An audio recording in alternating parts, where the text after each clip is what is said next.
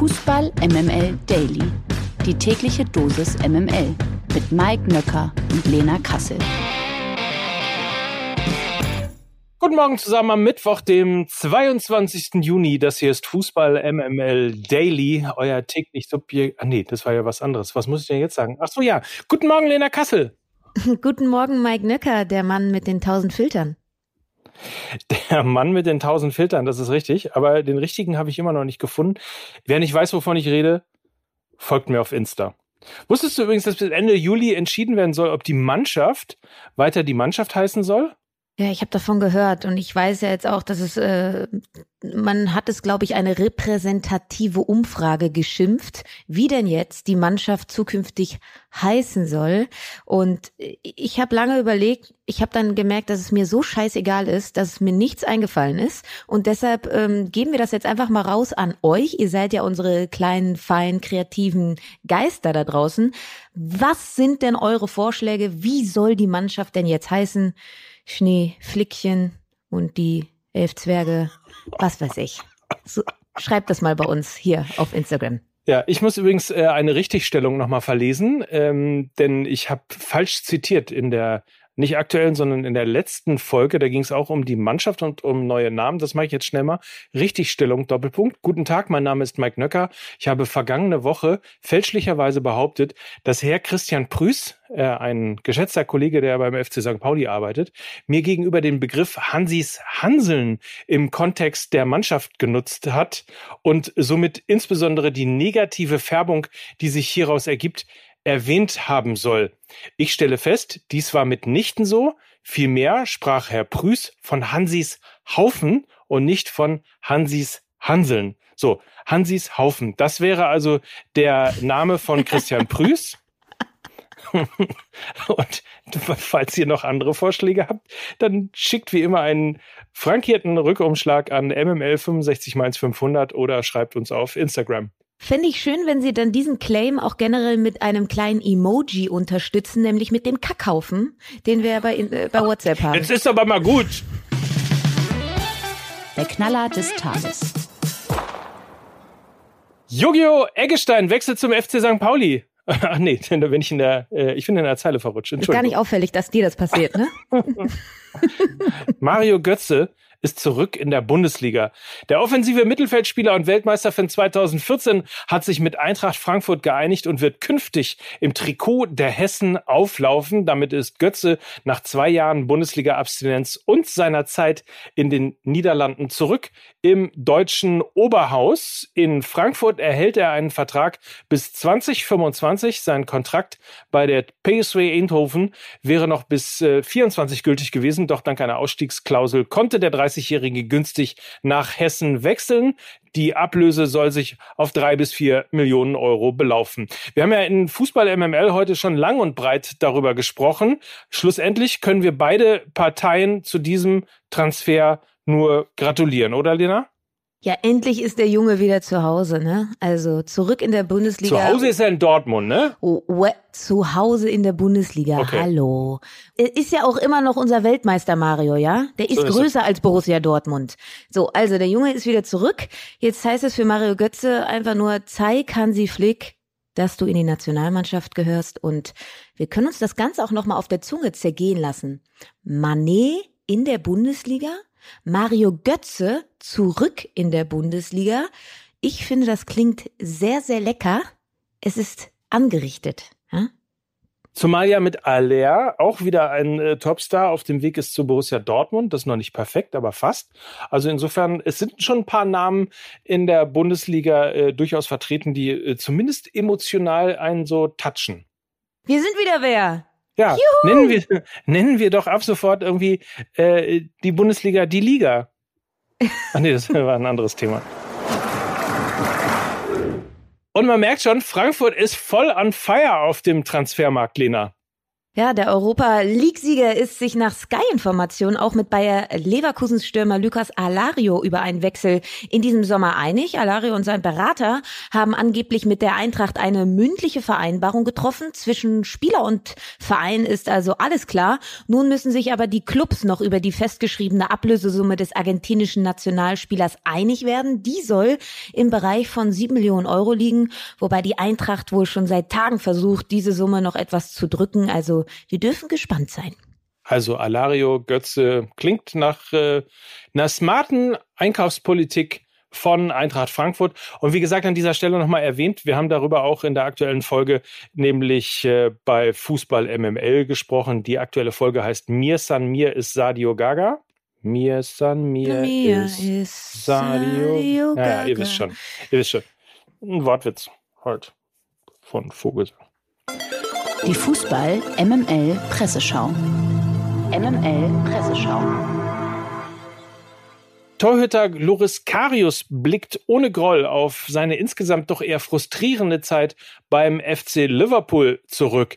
Es gab Höhen und Tiefen, das gehört dazu, so ist Fußball, aber ich habe auch als Mensch mich weiterentwickelt. Das sagte der 28-Jährige, wie gesagt, im Sky-Interview. Nun ist er bereit für neue Aufgaben. Niveau und Professionalität, die jeder dort vorlebt, seien schon einzigartig, meinte Karius, dessen Vertrag bei den Reds zum Saisonende ausgelaufen war, weiter.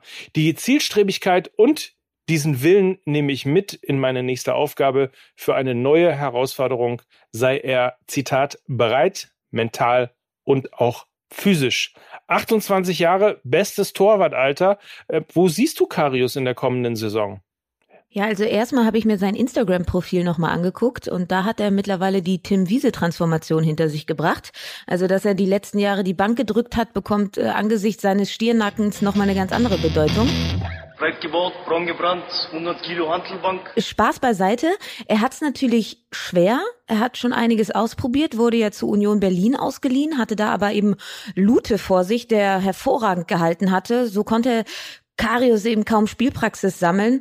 Seine Verpflichtung, glaube ich, birgt auf jeden Fall ein bisschen Risiko. Ich will da jetzt auch nichts heißer reden, als es ist, aber ein anderer Berliner Verein sucht nach dem Abgang von Alex Schwolo, Marcel Lotter und Nils Körber noch nach einem erfahrenen Keeper. Also Loris Karius und die alte Dame. Ich sag mal so, wieso nicht? Den Hauptstadtglämmer bringt er auf jeden Fall schon mal mit. Aber die Frage ist natürlich, wenn du bei dem einen Verein schon Lute gerochen hast, kannst du dann zum anderen Berliner Verein wechseln? Mike. Mike Drop. Die MML Gerüchteküche. Laut verschiedenen Medienberichten hat Newcastle United Interesse nämlich an einer Verpflichtung von Torgan Hazard. Der Belgier hat beim BVB zwar einen Vertrag bis 2024, doch bei einer Summe von 15 Millionen Euro könnte der Flügelspieler seine Zelte in der Bundesliga offenbar abbrechen. Die abgelaufene Spielzeit lief für den 29-Jährigen eher mittelmäßig und aufgrund von Verletzungs- und Formproblemen konnte er lediglich vier Torbeteiligungen beisteuern und war wirklich keineswegs gesetzt. Und der Transfer von Karim Adeyemi wird seine Chancen natürlich auf Spielminuten nun sicherlich nicht unbedingt erhöhen. Newcastle lockt hingegen mit einer ordentlichen Gehaltserhöhung. Auch daher soll Azar einem Wechsel auf die Insel offen gegenüberstehen. Und das wäre ja auch wiederum für den BVB ganz gut, Lena, ähm, denn das würde Geld freimachen, Geld in die Kassen spülen. Und das würde ja wiederum bei dem, was der BVB noch vorhat, glaube ich, der Kasse in Dortmund ganz gut tun. Ja, also vergangene Saison haben sie durch den Abgang von Jaden Sancho und Leonardo Balerdi und Thomas Delaney eben ein Transfer Plus erzielt, haben nämlich mit Malen und Kobel nur, nur, Anführungszeichen, 45 Millionen Euro ausgegeben. Aktuell haben sie schon 61 Millionen Euro durch Abgänge eingenommen, Allah und Tigges, aber eben auch schon 55 Millionen Euro für neue Spieler ausgegeben und sie suchen ja auch immer noch einen Stürmer und einen linken Verteidiger. Also sie müssen zwangsläufig noch den ein oder anderen Spieler von der Paywall kriegen, wenn sie zum Beispiel Aller mit Ablöse und Gehalt verpflichten wollen und ich glaube, die Stürmer Stürmer-Prio ist viel zu hoch, als dass der Abgang von einem durchschnittlichen Außenbahnspieler wie Torgan Hazard es war. Ähm, ja, dass er eben dass dieser Abgang zu verschmerzen sei, meiner Meinung nach Win-Win-Situation auch für Hazard und eben auch für den BVB, wenn er, wenn er geht. Um Christian Eriksen herrscht währenddessen ein wildes Tauziehen in der Premier League. Eigentlich galt bei Manchester United äh, der Kollege Eriksson als Favorit auf eine Verpflichtung. Doch dem hat der Däne jetzt erstmal einen herben Dämpfer verpasst. Eriksson hat nämlich keinen Bock auf Manchester und will lieber in London bleiben. Sein bisheriger Club Brentford und auch sein Ex-Verein Tottenham sollen sich beide auch eben um Eriksson bemühen. Hierfür wäre halt kein Umzug vonnöten. Laut Transferexperte Fabrizio Romano ist Brentford sogar in der Pole Position, da Tottenham erst andere Baustellen zu füllen hat. Das wäre schon ein Ding, würde ich mal sagen. Eriksen hat ja äh, trotz so lukrativer Angebote am Ende eben dann doch äh, Brentford im Visier. Das wäre ein Ding, wenn er sich dafür entscheiden würde. Ja, also mich wundert das ehrlich gesagt total. Ich war mir sehr sicher, dass Eriksen, der ja bei Ajax Amsterdam ausgebildet wurde, Ex-Ajax-Coach Erik Ten Hag zu Menu folgen würde. Das war für mich eigentlich schon beschlossene Sache. Hab da mal ein bisschen nachgedacht. Also vielleicht erhofft er sich einfach bei Brentford mehr Spielzeit. Er ist ja jetzt auch schon 30 Jahre alt und man darf nicht vergessen, wir befinden uns in einem WM-Jahr. Er will äh, dort mit Dänemark sicherlich auflaufen und das kann natürlich dann auch ein Argument pro Brentford sein, weil er da eben unverzichtbar sichtbar ist und kontinuierlich spielt. Der Kommentar der Woche. Der kommt heute von Schalkes Ex-Manager Andreas Müller. Der sagte nämlich in einem Interview mit dem Kicker folgendes. Der Club ist traditionell sicher komplizierter als andere. Es geht um Schalke 04. Intern wollen immer viele mitreden.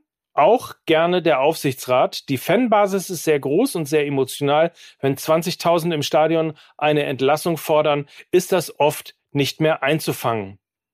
Müller hatte unter anderem die Personalien Ralf Rangnick, Mirko Slomka und Fred Rütten zu verantworten und macht vor allem das Umfeld des FC Schalke für die vielen Entlassungen verantwortlich und aufgepasst. Seit 20 Jahren hat auf Schalke kein Trainer mehr seinen Vertrag erfüllt. Der letzte war Hüb Stevens im Jahr 2002. Die Ohrfeige.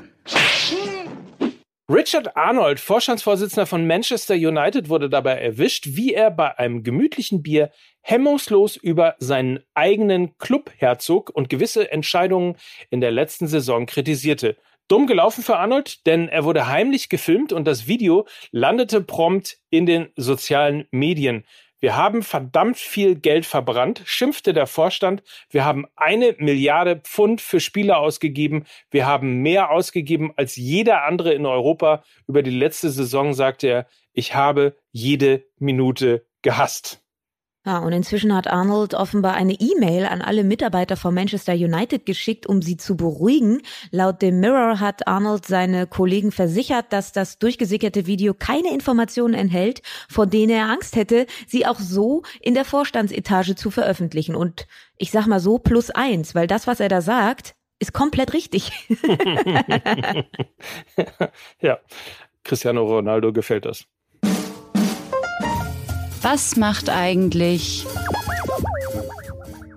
Was macht eigentlich Mirko Slomka? Offenbar trifft der bald beim polnischen Erstligisten Gornik Zabrze auf Lukas Podolski. Laut Informationen der Bild ist Slomka dort Top-Favorit bei der Suche nach einem neuen Trainer. Sollte es klappen, würde er dort auf Lukas Podolski treffen. Ja, Slomka soll bereits nach Polen gereist sein, um dort über die Details zu sprechen. Der polnische Club sucht nach der Entlassung von Jan Urban einen Nachfolger. Podolski soll sich übrigens extrem für Slomka stark gemacht haben. In seiner womöglich letzten Saison als Profi könnte der 37-Jährige nun tatsächlich den erfahrenen Coach nach Polen lotsen. Für Slomka wäre es allerdings der erste Trainerjob seit November 2019. Mike, ähm, Hast du schon gehört, wer zum FC St. Pauli wechselt? so. Mir San Mir ist Sadio Gaga. Das ist die neue Folge Fußball MML. Jetzt überall da, wo es Podcast gibt. Also ein Klick quasi von diesem Podcast entfernt. Dafür habt ihr jetzt den ganzen Tag Zeit, das zu hören. Und dann hören wir uns morgen wieder, würde ich sagen. Und zwischendrin könnt ihr uns ja auch noch, wie das so schön heißt, ein Like da lassen und unseren Podcast bei Spotify und Apple und so weiter und so fort bewerten. Mia San Mia. Isario Gaga. Du willst wirklich, irgendwann kriegst du noch deinen Auftritt. Ich baue dir eine Showtreppe und dann darfst du da so runterschreiten und, und ein Lied singen, bevor der Podcast losgeht. Ich will doch nur hier singen, ist das doch super. Hm? Okay. Also, ihr könnt mir nachher für den Ohrwurm danken. An dieser ja. Stelle sagen wir Tschüss und das waren Lena Kassel und Mike Nöcker für Fußball MML. Tschüss. Tschüss. Also Jojo Eggestein auf jeden Fall wechselt zum FC St. Pauli und äh, die Ohrfeige des Tages habe ich damit auch bekommen, denn der Praktikant und Chefredakteur Nils Babbel hat es tatsächlich nicht, obwohl ich ihn darum gebeten hatte, in das Skript reingeschrieben. Insofern, naja. Dieser Podcast wird produziert von Podstars bei OMR.